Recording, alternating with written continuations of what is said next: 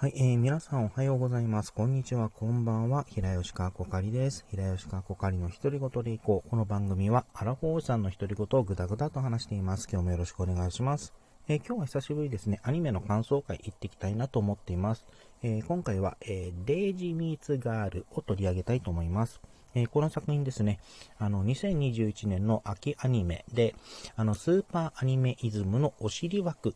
という、あの、1分、あ、1話、えー、90秒のあの枠で放送されていたアニメになります。まあ、この、えっ、ー、と、今回で言うと、その、ブルーピリオドっていう作品がありましたけれども、あちらの、あの、お尻枠に、あの、放送されていたアニメになります。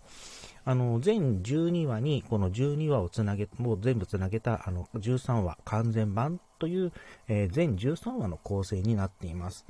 えー、まずこのあらすじ言っていきたいなと思います。えー、こちらは、えー、公式サイトからの引用になります。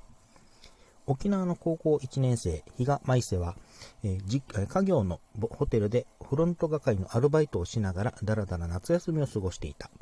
ある日、東京から一人の宿泊客がやってくる。その訳ありな男の名は、鈴木一郎、かっこはてな。鈴木が来てからホテルの中でおかしなことが。部屋を泳ぎ回る魚たち。ホテルの天井を突き破る巨大なカジュマルの木。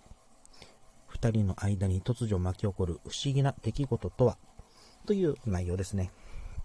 でこのアニメ見たときに、まあ、自分はあの沖縄のアニメだから沖縄が舞台になっているアニメっていうことで見てたんですけれども、まあ、結構面白く見ることができたので、まあ、これなんで面白かったかなというところをあの、まあ、好きあの好きなポイントとして、えー、個人的な好きなポイントとして、えー、まとめましたので一つずつ話していきたいなと思います。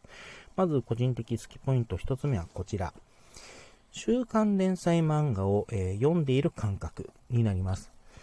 今回のこのデイジー・ミツガールなんですけども、まあ、12話、えかけて、まあ、一つのストーリーとしてあの描かれてるんですが、まあ、それがあの1話90秒という短い尺で、あのちゃんとそのテンポよく話が展開していくんですけども、それがあの週刊漫画、まあ、例えばジャあのジャンプとかサンデーとかあると、あの読んでいる時にあの好きな漫画って続きあの、ここで終わった時に続き読みたくなるっていうのあるじゃないですか、あの引きが。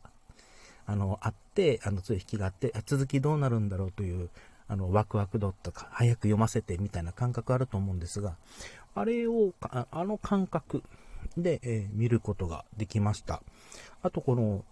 1話ずつ、まあ、1週間ごとにこの90秒で見ていたっていうこともあるからなのか、この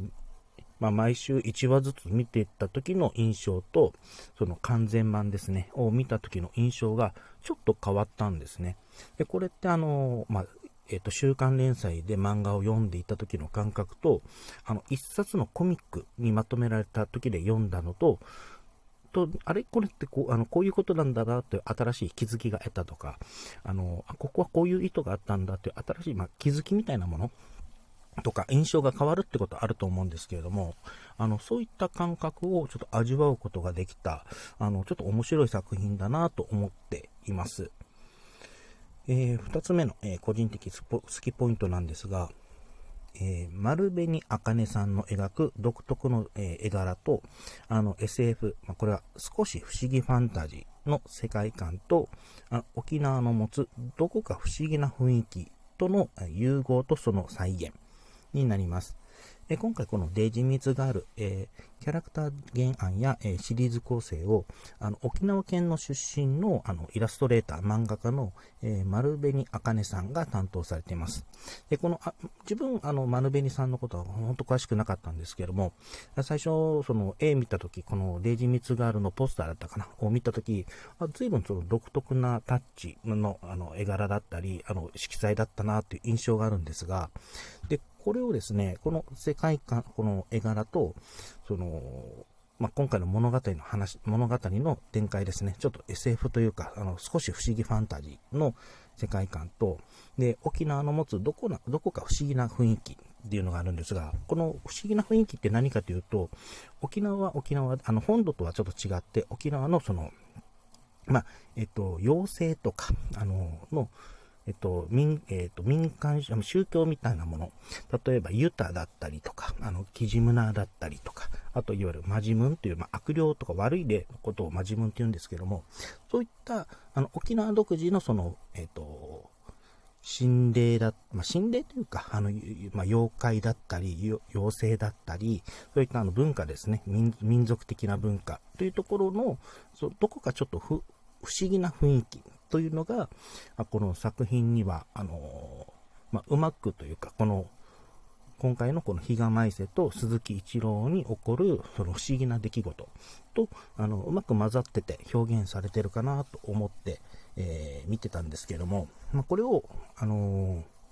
ー、きちんと再現させた、その田沢牛尾監督や、そのアニメ制作のあのライデンフィルムさんがすごいなと思って、えー、見てました。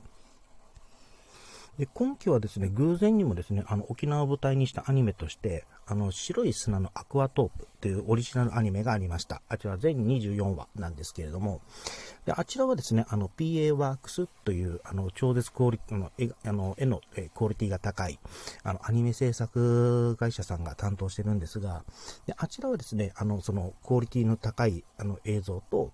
その、まあ、実際にその舞台である南城市だったかな？を舞台を、あの、いろいろ取材して、そこの、あ取材して、えその雰囲気、それを映像にちゃんと起こして、あの、リアル寄りで表現しているっていう作品だったんですけれども、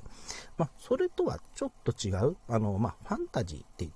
いう部分もあり、まあ、ファンタジーが若干よ、あの、を、あの、表現しているところが強いんですけれども、そういう、なんだろう、違いというのを、あの、楽しむことができたのも良かったかなと思ってます。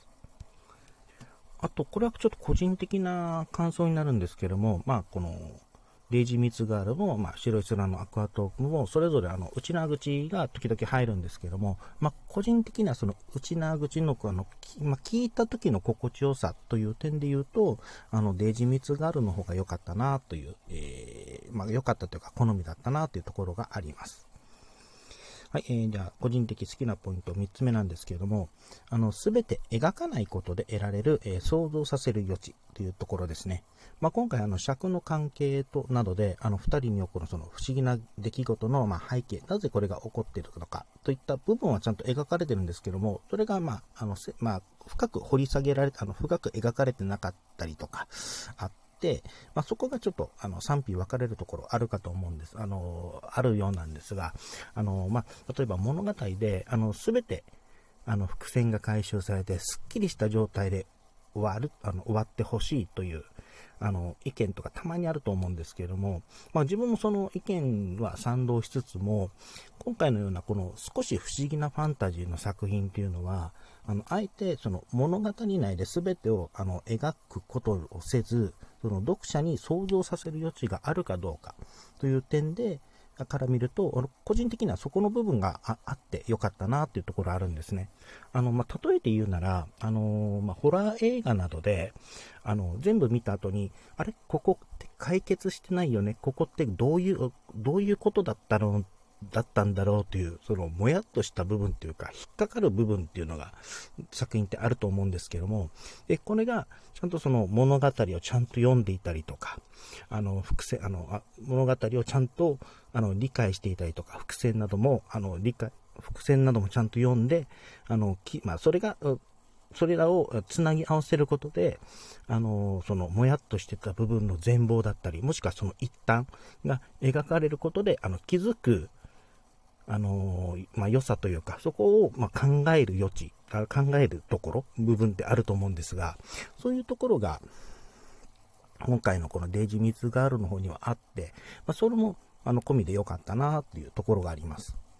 で、今回、で、このデイジミツガールなんですけども、あの、現在、あの、コミックポラリスにて、あの、配信版が、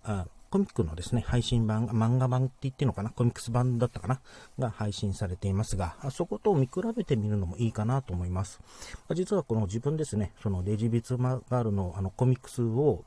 あのー、Kindle の方で、あの、現在、えー、単話版っていうのが4巻まで、あの、配信されていて、それ読んだんですけれども、あ読んだんですね。まあ、この4巻までの方、4巻までは、あの、アニメでいうところの大体9話から10話ぐらいのところ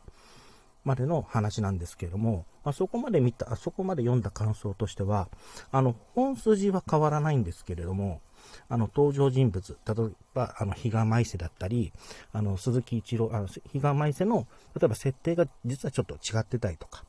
あの、鈴木一郎の、あの、背景だったり、その、不思議な、この現象の背景についても、ちょっと、あの、書かれている部分もあるので、あの、まあ、アニメとはまた異なる、その、コミックス版を読むことで、あの、まあ、えっ、ー、と、得られる、まあ、